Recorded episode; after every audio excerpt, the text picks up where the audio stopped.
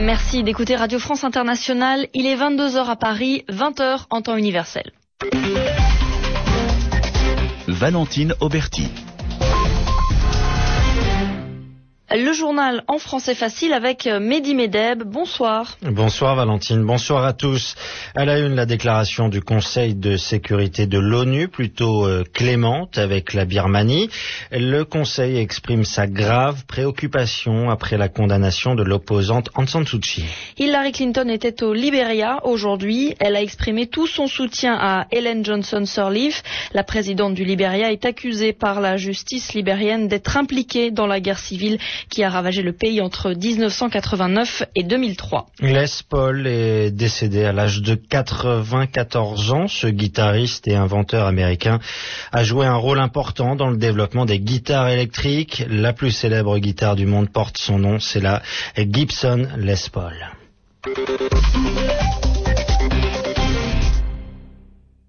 Le Conseil de sécurité des Nations Unies n'est pas allé très loin à l'encontre de la Birmanie.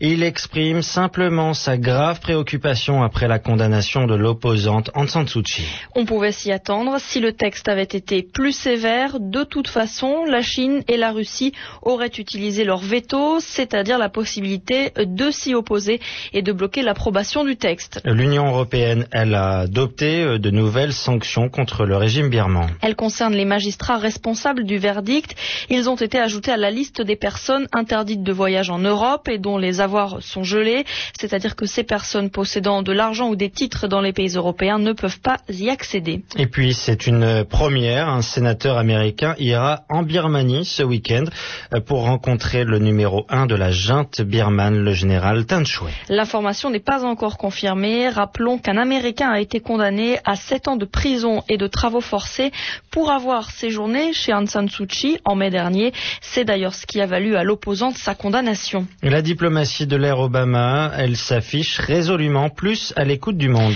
On se souvient de plusieurs promesses, un nouveau départ avec les pays musulmans, la fin des pratiques unilatérales, c'est-à-dire sans concertation avec les pays d'Amérique latine, et aujourd'hui une opération séduction vis-à-vis -vis de l'ONU, Frédéric Misselin. La légitimité des Nations Unies est sans équivalent. Le compliment est signé Susan Rice. L'ambassadrice des États-Unis à l'ONU a souligné jeudi à New York le rôle irremplaçable de l'organisation internationale pour lutter contre toutes sortes de menaces. Plus que jamais, les intérêts de l'Amérique sont aujourd'hui en conformité avec les valeurs défendues par l'ONU, dit-elle, citant entre autres la lutte contre la faim, la pauvreté, la crise financière, la prolifération nucléaire ou encore le changement climatique. Ce qui est bon pour les autres est souvent bon pour nous, a fait savoir la diplomate américaine dans un exercice de modestie plutôt inhabituel. Susan Rice affirme également que son pays est prêt à soutenir une réforme sérieuse des Nations Unies pour rendre l'institution plus efficace et pour redémarrer sur de nouvelles bases, les États-Unis vont commencer par rembourser leurs dettes. Washington assure 26% du budget des opérations de maintien de la paix à travers le monde. Les Américains ont une ardoise de 2,2 milliards de dollars auprès de l'ONU, ce qu'ils ont promis d'effacer. La chef euh, de la diplomatie américaine était au Liberia, sixième étape de sa tournée en Afrique. Étape entre dames, puisqu'Hillary Clinton a été reçue par la seule femme présidente du continent, Ellen Johnson Sirleaf. Elle lui a apporté tout son soutien, car la présidente libérienne est mise en cause pour son implication présumée dans la guerre civile de 1989 à 2003. Elle est accusée d'avoir soutenu financièrement l'ex-chef de guerre Charles Taylor. La Centrafrique fête le 49e anniversaire de son indépendance. C'était le 13 août 1960. Le président François Bozizé est à Paoua, dans le nord, pour le célébrer. Et c'est ce jour qui a été choisi pour lancer le programme de désarmement des ex-rebelles. Ce programme est un engagement pris lors d'une réunion fin décembre entre gouvernement, opposition et rebelles dans le cadre d'un processus de paix. Est-ce un acte de piraterie maritime? Est-ce une histoire de cargaison secrète? Le mystère est entier autour de la disparition de l'Arctic Sea, ce navire battant pavillon maltais, c'est-à-dire qu'il est enregistré sur l'île de Malte. On est sans nouvelles de lui depuis le 28 juillet. On sait qu'il avait été abordé un peu plus tôt et fouillé par un groupe d'hommes masqués et armés au large de la Suède. Le bateau et son équipage russe ne sont jamais arrivés en Algérie où ils étaient attendus le 4 août. Beaucoup d'informations contradictoires circulent. En attendant, les autorités russes se mobilisent pour tenter de retrouver l'Arctique. Patrick Adam. Dans cette chasse aux cargos devenus fantômes, la Russie déploie les grands moyens. Quatre navires de la flotte de guerre de la mer Noire participent aux recherches.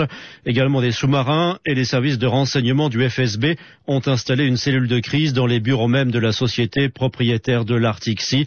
Il faut dire que les ordres viennent d'en haut. Le président Medvedev a chargé son ministre de la Défense de prendre toutes les mesures nécessaires pour retrouver et, si besoin, libérer le navire battant pavillon maltais. À la Valette, un comité de sécurité composé de policiers et de militaires suit l'affaire au quotidien, mais rien, aucune trace, juste des rumeurs dans le sillage d'un navire localisé pour la dernière fois au large de la France. Certains l'auraient vu en Espagne, mais dans un port limité aux voiliers de plaisance. D'autres ont affirmé qu'un bateau lui ressemblant était pourchassé par une frégate russe dans le détroit de Gibraltar. Information depuis démentie. Restent les questions. L'affréteur évoque un cas probable de piraterie, mais alors d'un genre inédit. Des experts préfèrent imaginer un règlement de compte entre mafias. Le dernier contact par téléphone remonte au 28 juillet avec la police suédoise qui refuse d'en dire quoi que ce soit. C'est une surprise et elle est bonne.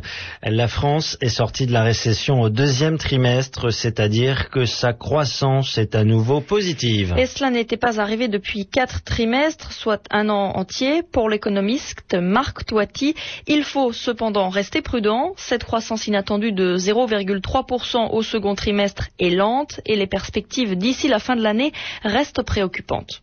Ce qui a permis de soutenir l'activité, c'est le fait qu'en début 2009, euh, l'euro a baissé, les taux d'intérêt ont baissé, le baril a baissé, on a fait un plan de relance. Donc tout ça, c'est en train d'arriver aujourd'hui sur, sur l'économie. Mais malheureusement, ces éléments favorables sont en train de s'inverser. C'est-à-dire qu'on le voit, on ne baisse plus les taux d'intérêt, la BCE veut plus le faire et peut-être même qu'elle va monter les taux d'intérêt avant la fin de l'année. On a un euro qui s'apprécie, on a une relance budgétaire qui a déjà produit l'essentiel de ses effets, le baril réaugmente. Donc il y a de nouveau des nuages qui sont en train de s'accumuler et qui peut effectivement limiter euh, la reprise pour demain. Donc c'est pourquoi il faut essayer de faire des éléments de relance euh, coordonnés au niveau euh, européen. Sinon, eh ben, la reprise va faire long feu d'ici l'automne prochain.